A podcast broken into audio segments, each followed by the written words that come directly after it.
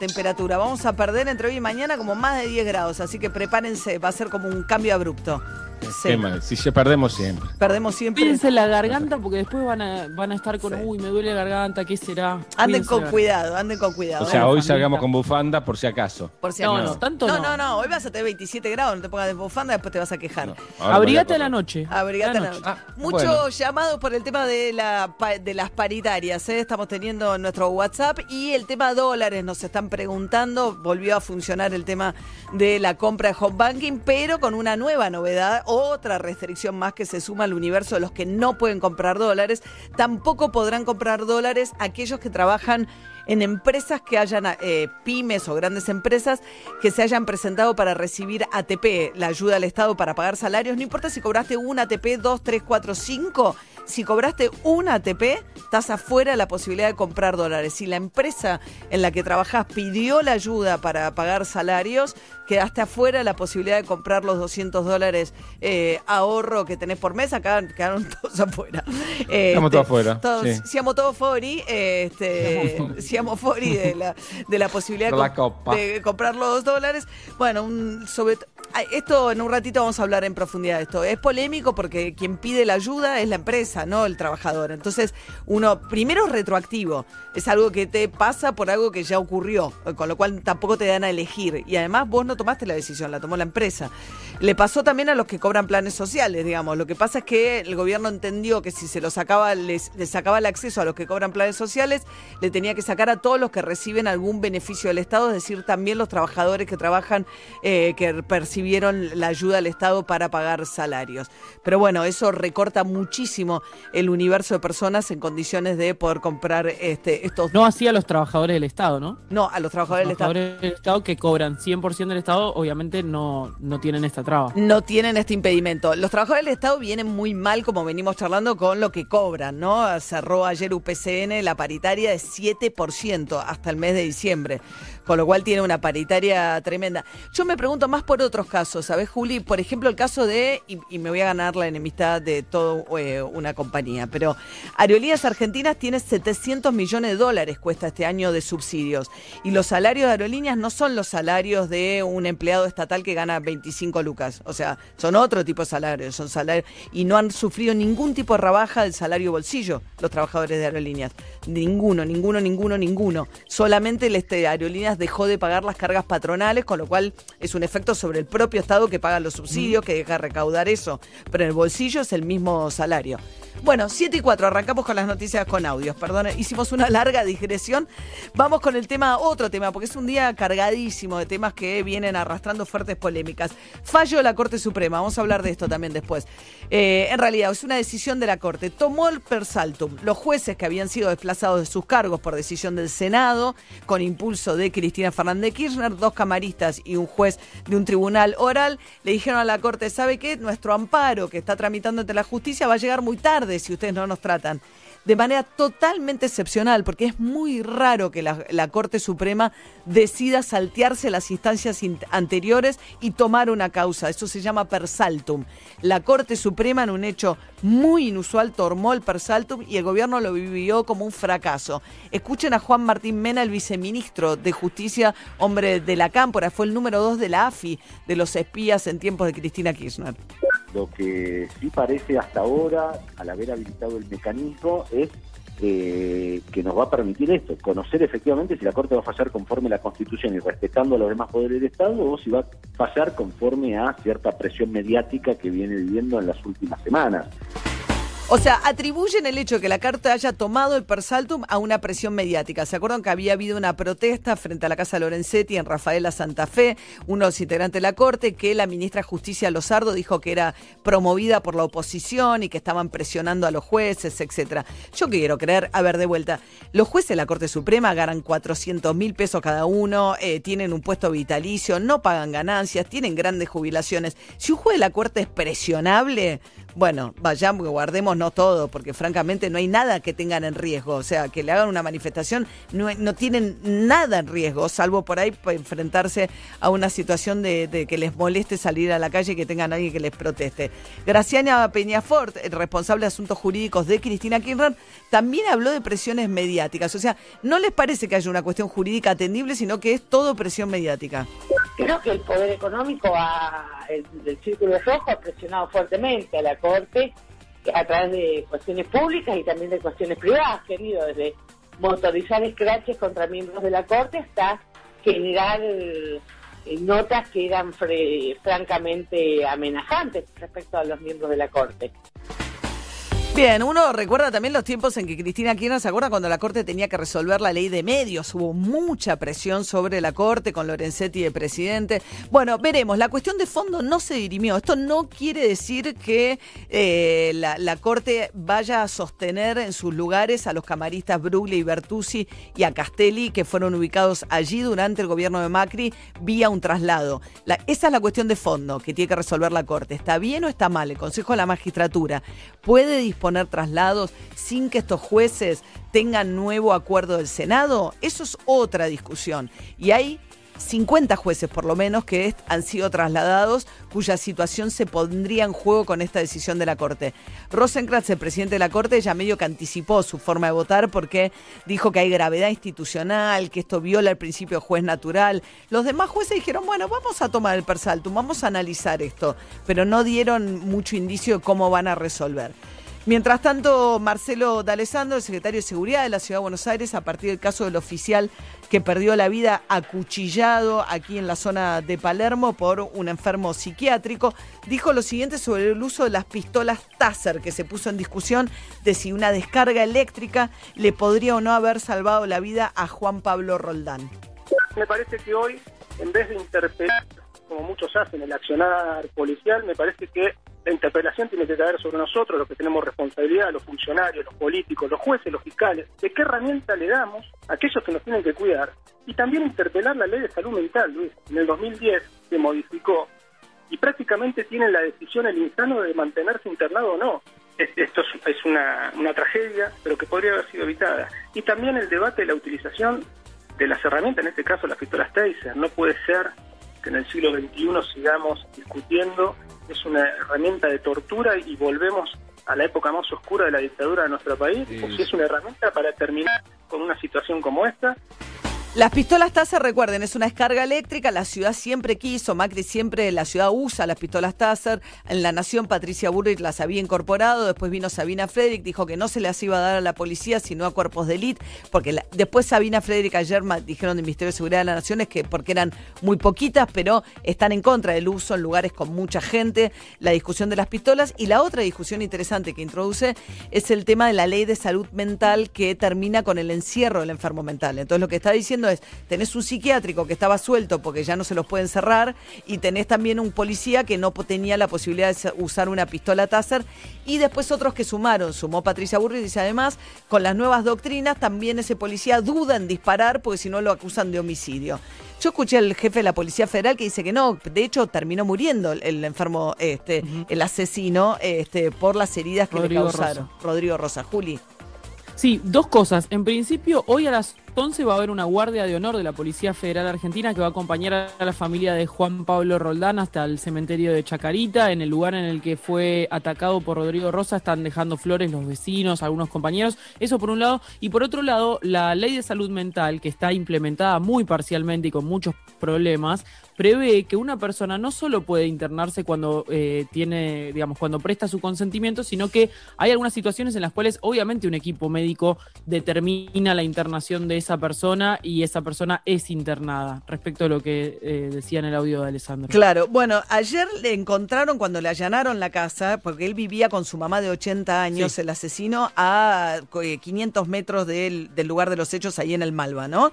le encontraron medicamentos para combatir crisis de angustia, de agorafobia, ataques de pánico, estrés intenso, pastillas para dormir, pastillas para eh, mantenerse despierto, o un cóctel que evidentemente se autoadministraba eh, este, este hombre que vivía con su madre. Bien, vamos a, en un ratito vamos a escuchar tramos de un picante debate que hubo ayer también en Estados Unidos, primer debate presidencial entre Donald Trump y Joe Biden, eh, un Trump súper agresivo en contra de Biden, pero antes Sergio Berni, que también salió a diferenciarse una vez más, reabrió la discusión con la ministra de Seguridad de la Nación y dijo que las tasas no se están usando por cuestiones ideológicas. No podemos estar en el año, en el 2020, discutiendo si la Taser sí o Taser no, por cuestiones pura y exclusivamente ideológicas, porque los que los que discuten estas cosas son gente que no está en la calle, que no le pasan estas cosas, que su hijo no se muere apuñalado por por un delincuente que está, no, no sé si llamarlo delincuente, porque estaba eh, obviamente alterado en, su, en sus facultades mentales, quien, quien mató al, al policía, pero bueno, eso lo determinará este, las pericias psiquiátricas. Lo que me parece que no se puede discutir más y no se puede tener la ceguera ideológica a la hora de tener que prevenir, porque eh, eso nos, el, el árbol no nos puede tapar el bosque. Bien, ceguera ideológica le está diciendo a Sabina Frederick, insi- insinuando que hay un problema. Yo, los organismos de derechos humanos objetan mayoritariamente el uso de las taser. Yo la verdad tiendo a creer que, es una discusión, yo no tengo claro una posición, francamente. Es una descarga eléctrica, pero en situaciones donde hay multitud de personas, para un policía responder con una taser puede ser menos peligroso para los demás que andar a los tiros, digo, en una estación de tren, en, había 30 personas en el bar, en circunstancias en las cuales hay mucha gente y tenés que reducir a una persona, puede ser de utilidad, creo yo. El argumento que, bueno, las fuerzas de seguridad tienden a abusar de su poder, bueno, entonces capacitemos a las fuerzas de seguridad, porque andan también con, eh, con armas de fuego las fuerzas de seguridad, si ese es el argumento. Muy bien, 7 y 13 de la mañana, DJ Pinzón. Y nos vamos a la década del 90, 1991, para escuchar a Prince y uno de sus grandes éxitos con The New Power Generation. Y esta canción que según cuenta la leyenda, ya él no lo podrá decir, ¿Qué? escribió la canción desnudo frente a un espejo y rápidamente. Bueno, eh, eh, este tema que fue éxito en la década del 90 se llama Cream y es del álbum Diamond and Pearls.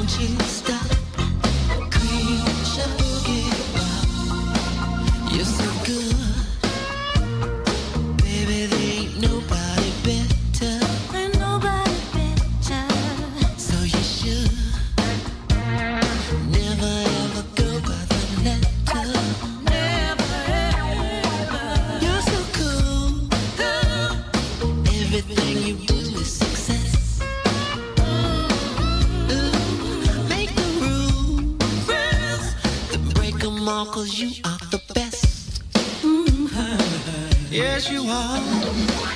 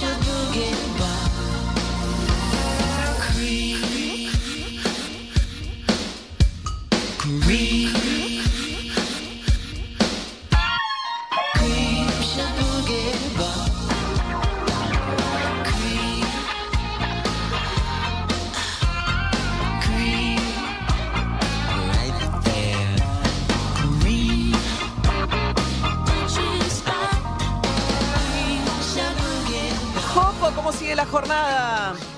María, una mañana muy agradable en Buenos Aires, 16 grados dos décimas, humedad 77%, cielo despejado. Atención, es una tarde de calor suave.